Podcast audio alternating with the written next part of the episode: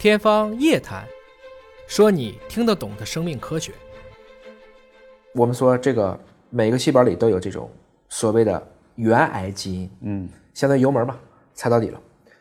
通常油门踩到底的时候，我们要踩刹车嘛，嗯，刹车就叫抑癌基因。那这两个基因之间的关系本来就是是一个倒模相长，互相配合，嗯这个细胞就可以正常的进入到一个细胞周期。嗯，怕的就是油门踩到底了，嗯，刹车坏了，嗯，这个情况下，这个细胞就变成癌细胞了。一路狂奔了，它狂奔的过程中呢，先要过你的免疫系统，嗯，如果免疫系统比较年轻，嗯，抵抗得住，嗯，那就直接把它杀了。对，如果没抵抗住，它转移了，有那种 NK 细胞啊哎什么，的，自然杀伤细胞等等，就我们现在做了很多免疫治疗也是这个道理。但是跟大象学了很多的好的方式是在于，你比如说，我们可以更早期的去发现癌症，嗯，就根据它的这个刹车和油门之间的关系，大家构建模型的时候会去看这些不同物种的速率，哦，从而建模，使你的这种癌症早防早治、早期筛查的技术更精准。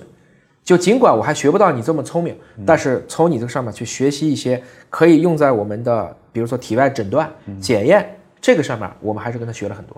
呃，所以您这么一说，我觉得大家对癌症有了一个很很清晰的了解，油门、刹车、警察。差不多，所以你发现我们现在呃防癌的方法，除了过去的放疗、化疗之外，现在更新的技术，要么就是在警察身上下功夫，对，呃，给你增加更多的这种很精准细胞，，哎，啊很精准。对，要么就是调整基因，，就是在油门刹车上早点判断。我在保养的时候就告诉你，哎，你这个油门有问题了，你这个刹车有问题了，我要处理。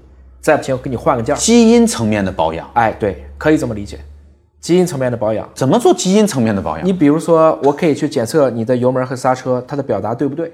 正常踩油门，嗯嗯，结果你一踩，嗯嗯嗯，哎，有问题了，我就要立马把你这个油门再做各种各样的检测来判断。如果这是个原位癌症，把这个油门换了天哪！就没事儿了，你就不会再去罹患这个的中晚期的癌症。那像我们一般去医院做体检，现在比较好的体检中心，它最多就是给你一个什么癌症标记物，对，那个还完全没有达到基因的。那已经是晚了。那个到癌症标志物都说你是阳性，那已经基本是中期以上了。所以现在的技术提倡是更早，嗯，更早期。现在比如说宫颈癌、结直肠癌、乳腺癌，甚至肺癌，嗯，可以用基因，有一些是用影像，比如肺癌，我们造一个低剂量的 CT，嗯，都可以在很早期发现癌症。癌症只要发现的早就没事儿，只要原位能做手术的，这个时候五年生存期基本上都是在，比如说百分之九十以上。嗯，所以没有突然发生的肿瘤，只有突然发现的肿瘤。嗯，只要发现的早，啊，基本上我们认为癌症迟早会摘掉重病之王的帽子。嗯就您不认为癌症呃未来是对人类最大的威胁？癌症已经不是了，已经不是都不是未来了。你看美国的数据，它最近其实所有的指标都在向好，嗯，尤其它的乳腺癌，五年生存率百分之九十九，嗯，那基本上你就认为这哪还是癌症啊？